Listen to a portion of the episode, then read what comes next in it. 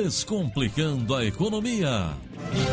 Segunda-feira é dia de Descomplicando a Economia, é dia de ouvir o professor Eli Borochovicius da PUC Campinas. Ele que na coluna de hoje fala sobre o aumento da inflação em alguns setores em meio à pandemia do novo coronavírus. Vamos ouvi-lo. Olá, bom dia. Em momentos de crise, as pessoas tendem a guardar o dinheiro e não gastar, portanto, a demanda fica reprimida. Isso deveria fazer com que a inflação caísse. No entanto, ela aumenta de forma mais brusca em alguns setores específicos, a exemplo dos alimentos e bebidas. Com medo de faltar, a demanda por esses produtos cresce. Com a pandemia, as pessoas passaram a ficar mais em casa, então foi ampliada a procura por aluguel para habitação, por eletrodomésticos, eletroeletrônicos. Com o uso mais frequente da casa, inclusive como escritório, os consertos e manutenções passaram a ser mais demandados, assim como o consumo de água, de energia, de gás, internet. Se você pensa que o consumo de combustível reduziu pelo fato das pessoas saírem menos de casa, lê do engano, porque os entregadores e as empresas de frete passaram a consumir mais.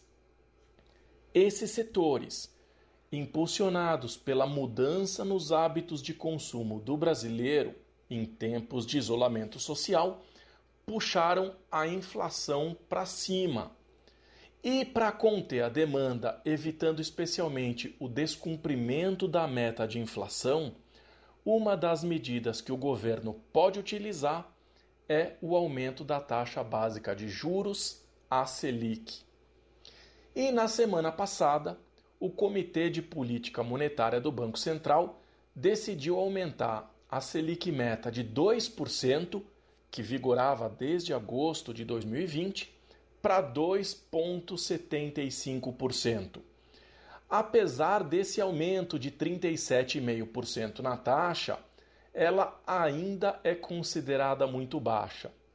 O que chamou atenção é que foi o primeiro aumento desde julho de 2015, quando a Selic meta estava em absurdos 14,25% em decorrência da crise hidráulica e dos numerosos casos de corrupção envolvendo os políticos.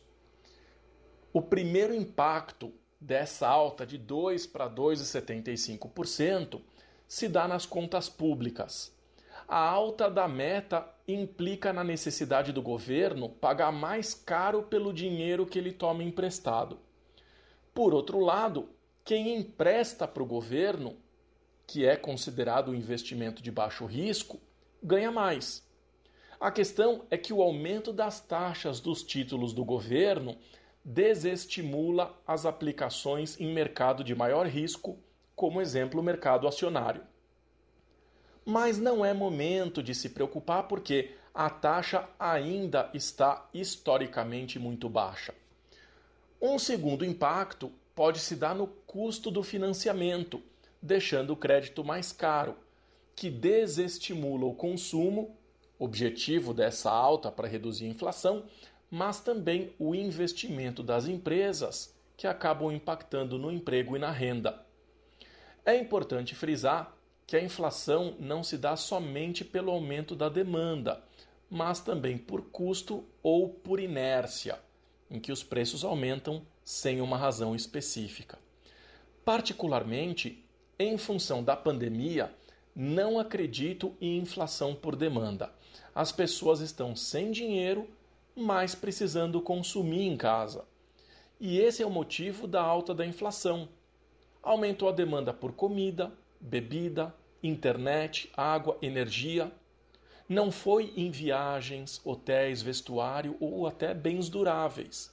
Então, apesar de ter aumentado a demanda, receio não estarmos em uma inflação por demanda, mas por custo. E então, aumentar a Selic meta não vai ajudar em nada na redução da inflação, mas vai acabar provocando maiores gastos para o governo, e vamos combinar que esse não é o melhor momento para isso, e também vai aumentar o custo do financiamento, que pode ser a solução para muita gente que nesse momento está sem condições de pagar as contas à vista. O último relatório Focus do Banco Central prevê a Selic para 2021 em 4,5%, chegando em 6% no ano de 2023. Portanto, é possível que tenhamos novas altas nos próximos meses. É aguardar e torcer pela melhora econômica com a chegada da vacina. Desejo uma ótima semana e até o próximo quadro. Trânsito.